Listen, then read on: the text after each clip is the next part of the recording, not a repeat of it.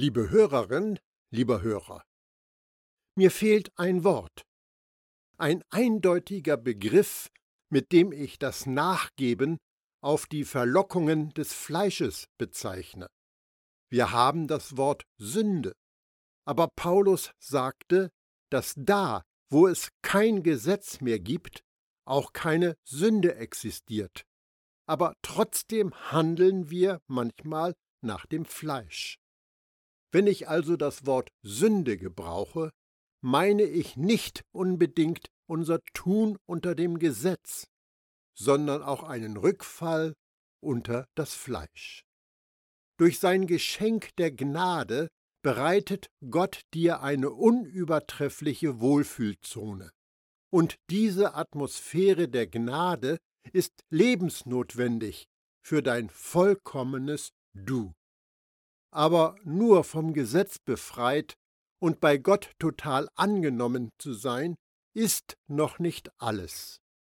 Du hast in deinem Leben so oft den Begierden des Fleisches nachgegeben, und selbst nachdem du Jesus als deinen Retter angenommen hast, bist du auf die Lockungen des Fleisches hereingefallen.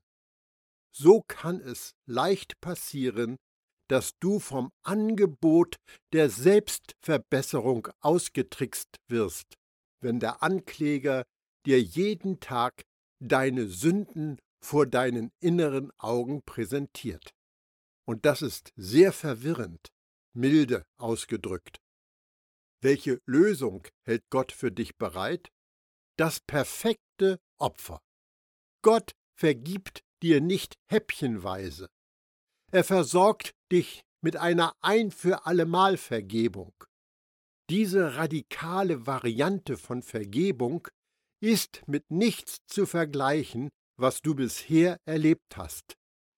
Und sie befähigt dich, auf wundersame Weise in Gemeinschaft mit Jesus auf dein vollkommenes Du ausgerichtet zu bleiben. Vergebung ist aber immer noch ein heißes Eisen für Christen. Die schlichte Botschaft, dass dir alle Schuld total vergeben ist, vergangene, gegenwärtige und zukünftige, ja auch die, die du noch nicht begangen hast, kann fromme Leute sehr ärgerlich machen.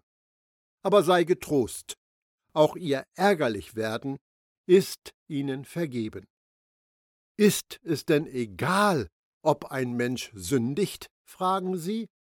Und natürlich ist unser Verhalten keineswegs egal.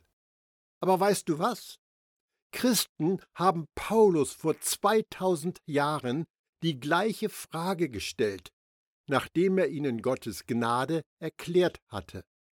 Wenn die Leute Paulus von der grenzenlosen Gnade reden hörten, reagierten sie häufig so. Welchen Schluss ziehen wir nun daraus? Sollen wir weiterhin sündigen, damit sich die Gnade in vollem Maß auswirkt? Römer 6, Vers 1. Logischerweise sollte diese Frage aufkommen. Sie muss kommen. Wenn sich die Frage, warum nicht einfach weiter sündigen, nicht stellt, dann stimmt etwas nicht mit der Botschaft der wir vertrauen. Das Evangelium der Gnade mit seiner einmal für immer Vergebung zwingt zu dieser Frage. Die Antwort auf diese Frage lautet, du bist für die Sünde gestorben.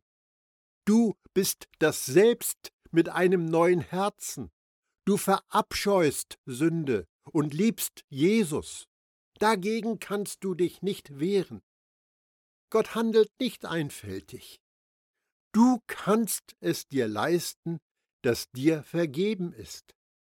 Paulus stellt eine Gegenfrage. Wie können wir, die wir für die Sünde tot sind, noch in ihr leben? Römer 6, Vers 2. Ich werde nun zeigen, wie erstaunlich die einmal für immer Vergebung durch Jesus wirklich ist. Im Gesetz des alten Bundes gibt es im dritten Mosebuch komplizierte und detaillierte Anweisungen, für die Opfer, die nötig waren, um Vergebung zu erlangen. Im alten Bund wurde Vergebung in Raten erteilt, so wie du das Darlehen für dein Auto zurückzahlst. Wenn ein Israelit vor Gott schuldig geworden war, musste er ein Opfer darbringen. Das Blut des Opfertieres bedeckte. Es nahm nichts weg, sondern bedeckte nur die Schuld der Vergangenheit. Wenn der Israelit auf dem Heimweg von der Opferzeremonie seine Zehen an einem Stein stieß und vor Schmerz fluchte, war das Sündenkonto schon wieder belastet. Damit war es wieder nötig geworden, bei passender Gelegenheit aufs Neue zum Tempel zu ziehen, um ein weiteres Opfer darzubringen. Und so ging das ein Leben lang. Der Schreiber des Hebräerbriefs sagt dazu, jeder Priester steht Tag für Tag da, versieht seinen Dienst und bringt immer wieder dieselben Opfer dar, die doch niemals Sünden beseitigen können. Hebräer 10, Vers 11. Im Gegensatz dazu beschreibt derselbe Autor die Vergebung, an der wir uns erfreuen dürfen, so. Aufgrund dieses Willens sind wir durch die Hingabe des Leibes Jesu Christi geheiligt, ein für alle Mal. Dieser aber hat nur ein einziges Opfer für die Sünden dargebracht und sich dann für immer zur Rechten Gottes gesetzt. Denn durch ein einziges Opfer hat er die, die geheiligt werden, für immer zur Vollendung geführt. Hebräer 10, die Verse 10, 12 und 14. Das Gesetz konnte niemals durch die gleichen Opfer, die sich endlos wiederholten, diejenigen, die dieses Ritual vollzogen, vollkommen machen. Wäre nur eins dieser Opfer vollkommen gewesen, dann hätten sie damit aufhören können, weitere Opfer darzubringen. Der Schreiber des Briefes an die Hebräer stellt die Frage in den Raum, denn hätte man nicht aufgehört, Opfer darzubringen, wenn die Opfernden kein Sündenbewusstsein mehr gehabt hätten, da sie ja ein für allemal gereinigt worden wären? Hebräer 10, Vers 2. Erkennst du es?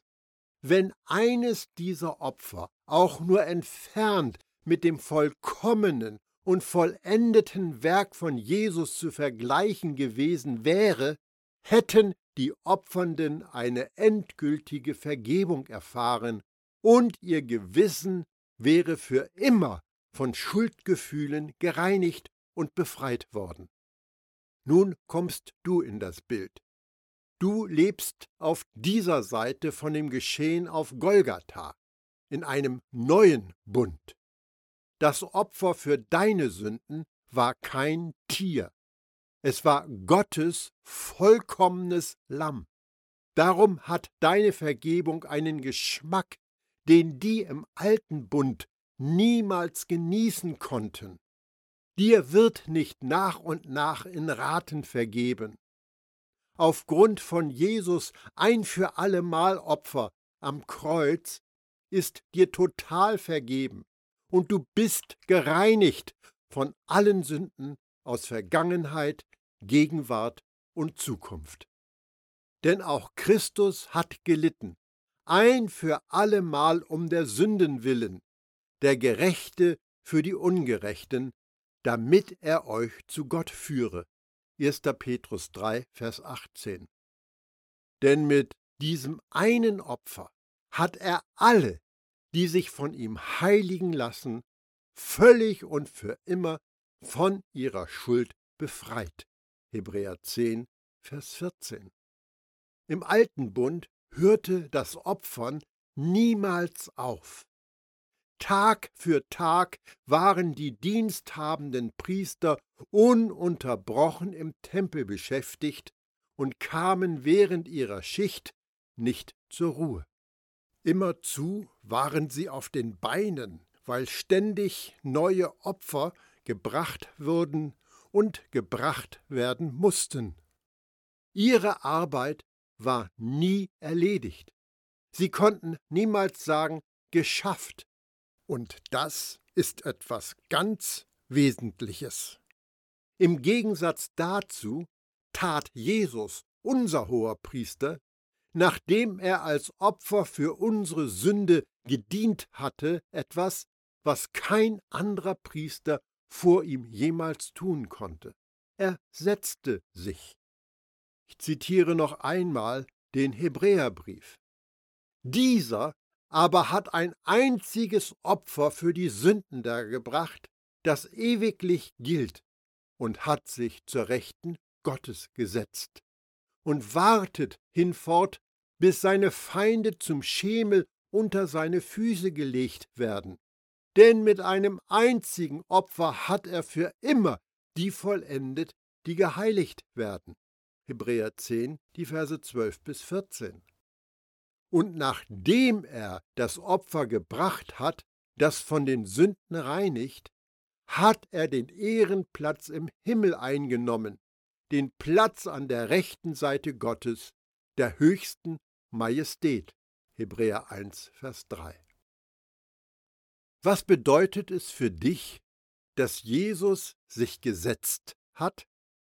Einige werden es sicher als Haarspalterei ansehen, aber die Tatsache, dass Jesus sitzt, heißt, dass er niemals mehr irgendetwas mit deiner Sünde zu tun hat. Es ist vorbei, es ist vollbracht, deine Sünde wird nie wieder in den Blick genommen. Sie ist für immer verschwunden. Da kann Paulus nur jubeln, wie gut hat es der, dem der Herr die Sünde nicht anrechnet. Römer 4, Vers 8. Jesus hat es sich hinsichtlich deiner Sünde in entspannter Atmosphäre gemütlich gemacht. Wie kommt er dazu? Du bist für immer vollendet.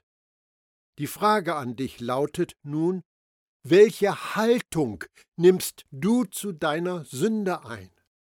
Stehst du, rennst du herum wie die Priester im alten Bund und versuchst, mehr und mehr Vergebung und Reinigung zu erlangen? Oder sitzt du bei Jesus und stimmst ihm völlig zu, dass das Thema Sünde zwischen dir und Gott völlig beiseite geschafft worden ist? Mit einem anderen Bild leidest du am Martha-Syndrom? Bist du hektisch am Wirbeln wie Martha in der Küche, um das Beste für Jesus hervorzuzaubern? Oder bist du wie Maria, die ganz entspannt zu seinen Füßen sitzt und die Gemeinschaft mit ihm genießt?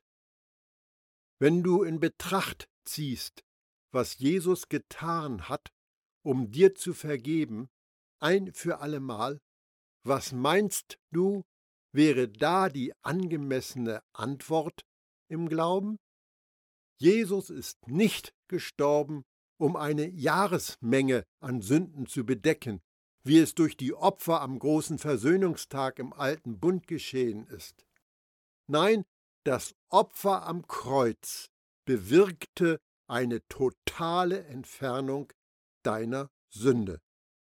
Tatsache jedoch ist, dass die Menschen durch die Opfer alljährlich wieder neu an ihre Sünden erinnert werden. Das Blut von Stieren und Böcken ist eben nicht imstande, Sünden wegzunehmen. Hebräer 10, Verse 3 und 4. Am Tag darauf sah er Jesus auf sich zukommen und sagte: Seht, das Lamm Gottes, das die Sünde der Welt hinwegnimmt.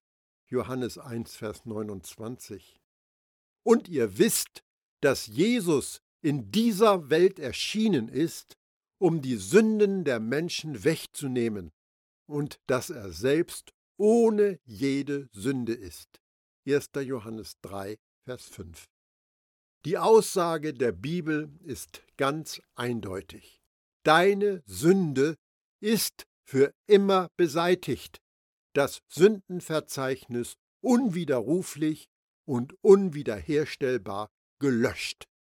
Weil Jesus ein vollkommenes Opfer für deine Sünde war, konnte er mit absoluter Gültigkeit ausrufen, es ist vollbracht.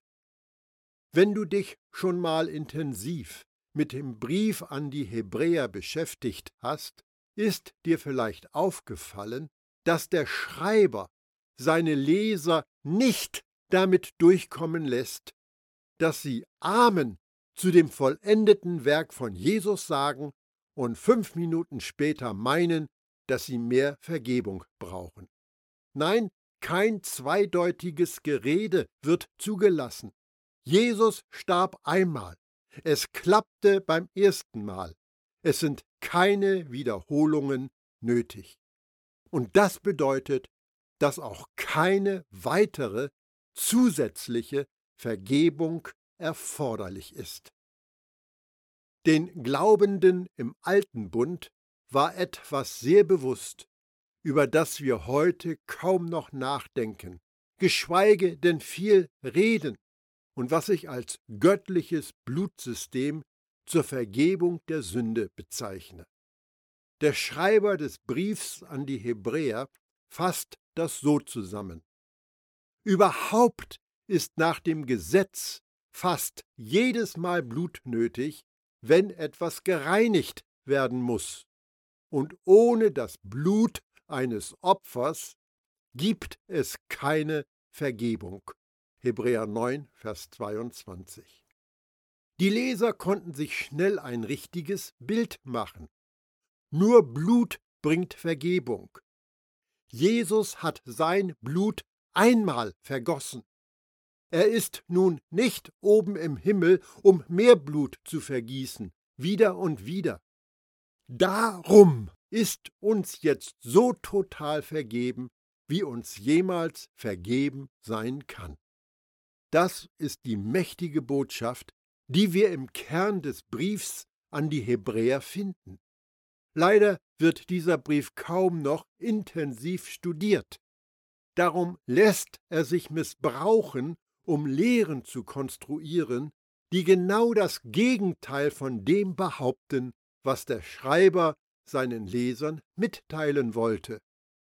Die traurige Folge ist, dass viele Glaubende trotz der eindeutigen Botschaft total verunsichert sind und nicht wissen, wie sehr ihnen tatsächlich vergeben ist.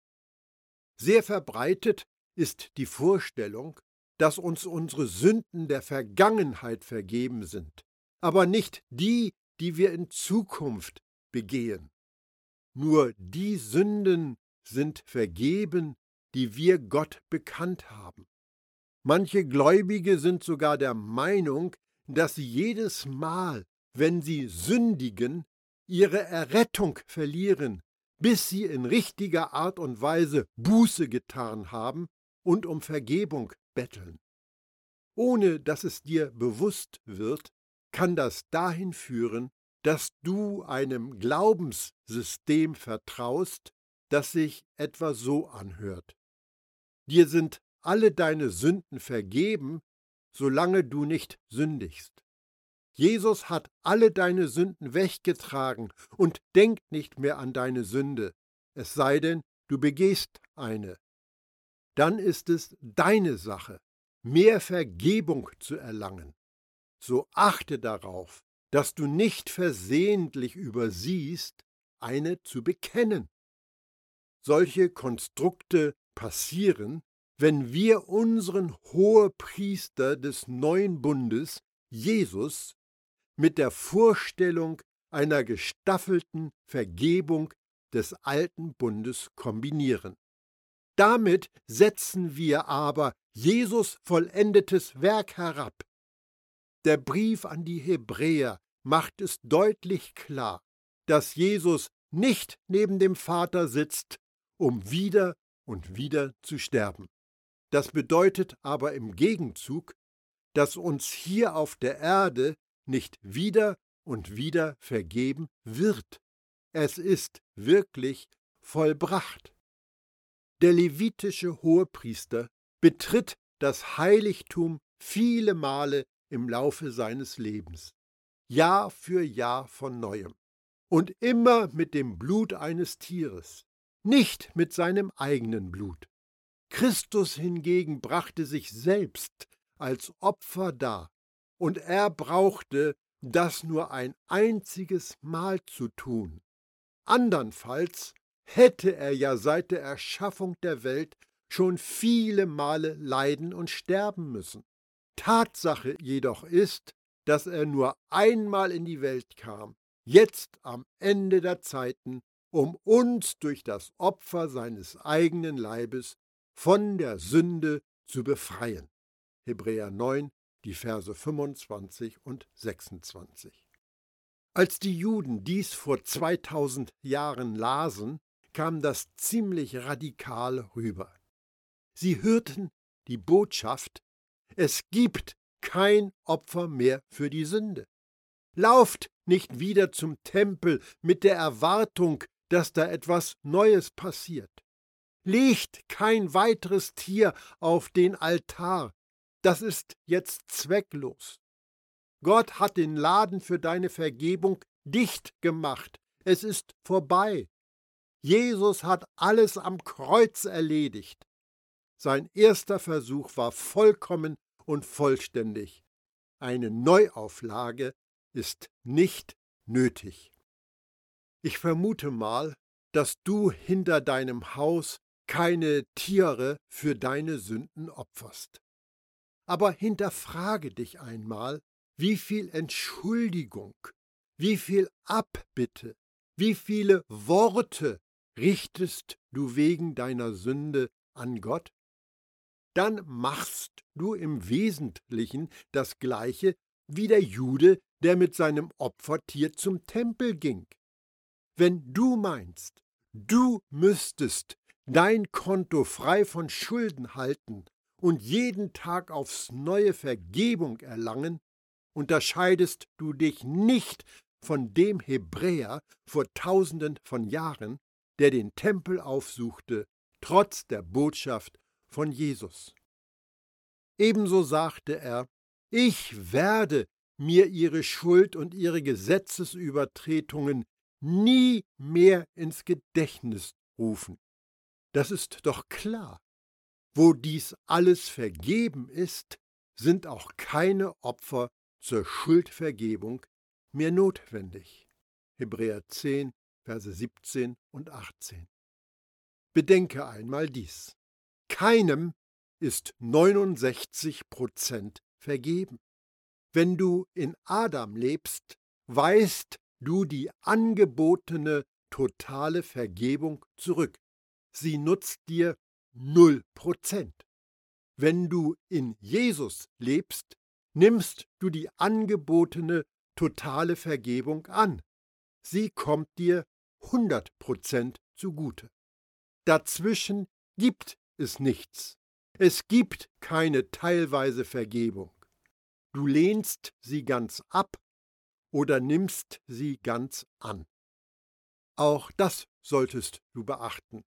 Wie viele deiner Sünden lagen in der Zukunft, als Jesus sie am Kreuz fortschaffte?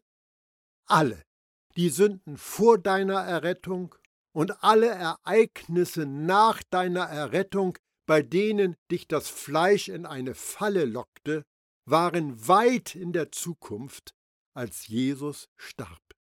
Das ist der einfache Grund, warum alle deine Sünden vergeben sind, vergangene, gegenwärtige und zukünftige.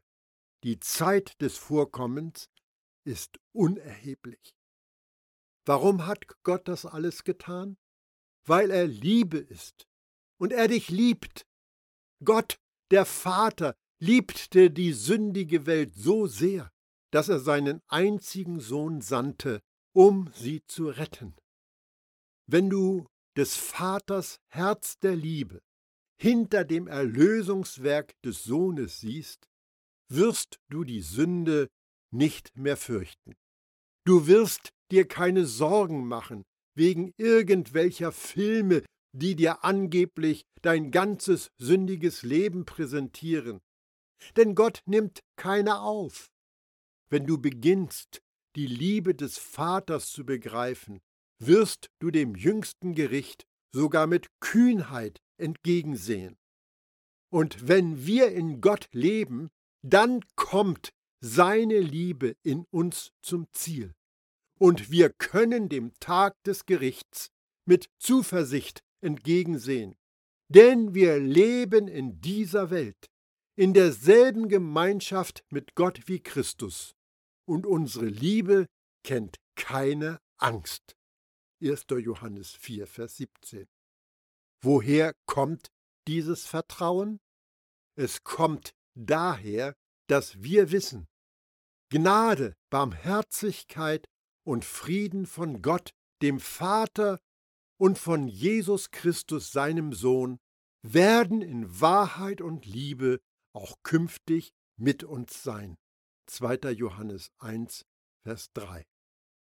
Dir zu vergeben war die Idee des Vaters, Jesus zur Sünde zu machen, damit du Gerechtigkeit wirst, war sein Werk. Da Gott, der Vater, durch seinen sündlosen Sohn eine Beziehung zu dir hat, hat er beschlossen, sich nicht mehr an deine Sünden und Fleischeswerke zu erinnern. Im alten Bund wurde durch das Gesetz ein auf Blut gestütztes System zur Vergebung der Sünden eingeführt.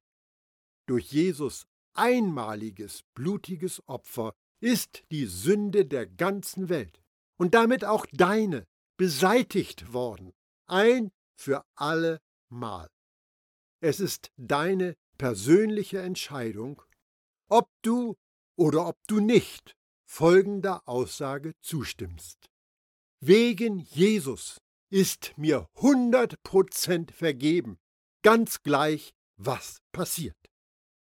Wenn du dem nicht zustimmen kannst oder willst, sagst du damit, dass noch irgendetwas anderes geschehen muss. Aber lass dich nicht täuschen. Es gibt nichts, was für die Sündenvergebung noch getan werden müsste. Wenn du in Jesus bist, sind dir deine Sünden ein für allemal abgenommen und beseitigt worden. Dir ist für immer vollkommen vergeben. Seht das Lamm Gottes, das die Sünde der Welt hinwegnimmt. Johannes 1, Vers 29. Denn mit diesem einen Opfer hat er alle, die sich von ihm heiligen lassen, völlig und für immer von ihrer Schuld befreit. Hebräer 10, Vers 14. Jesus hat etwas Erstaunliches für dich getan. Durch einen Akt seines Willens und durch das Opfer seines Leibes bist du für alle Zeiten geheiligt worden. Das war der Zweck seines Dienstes. Er wurde zu den Übertretern gezählt, damit du zu den Heiligen gezählt werden kannst. In der ganzen Geschichte ist es nur einem Menschen gelungen, sich selbst zu heiligen, und er hat es in deinem Namen getan. Jesus sagte, und ich heilige mich für sie, damit auch sie in der Wahrheit geheiligt sind. Johannes 17, Vers 19. Du bist gänzlich und wahrhaftig geheiligt. In Jesus bist du zu 100 Prozent heilig. Du wirst nie heiliger sein als an dem Tag, an dem du Jesus begegnet bist. Glaube es. In dieser Atmosphäre der totalen Vergebung spornt Gott dich an, deine Augen von deinem Versagen abzuwenden und hinschauen auf den, der unserem Glauben vorangeht und ihn vollendet auf Jesus, der im Blick auf die vor ihm liegende Freude das Kreuz erduldet, die Schande gering geachtet und sich zur Rechten des Thrones Gottes gesetzt hat. Hebräer 12, Vers 2. Sag Ja zu Jesus, der aus Liebe zu dir das Lösegeld für dich bezahlt hat.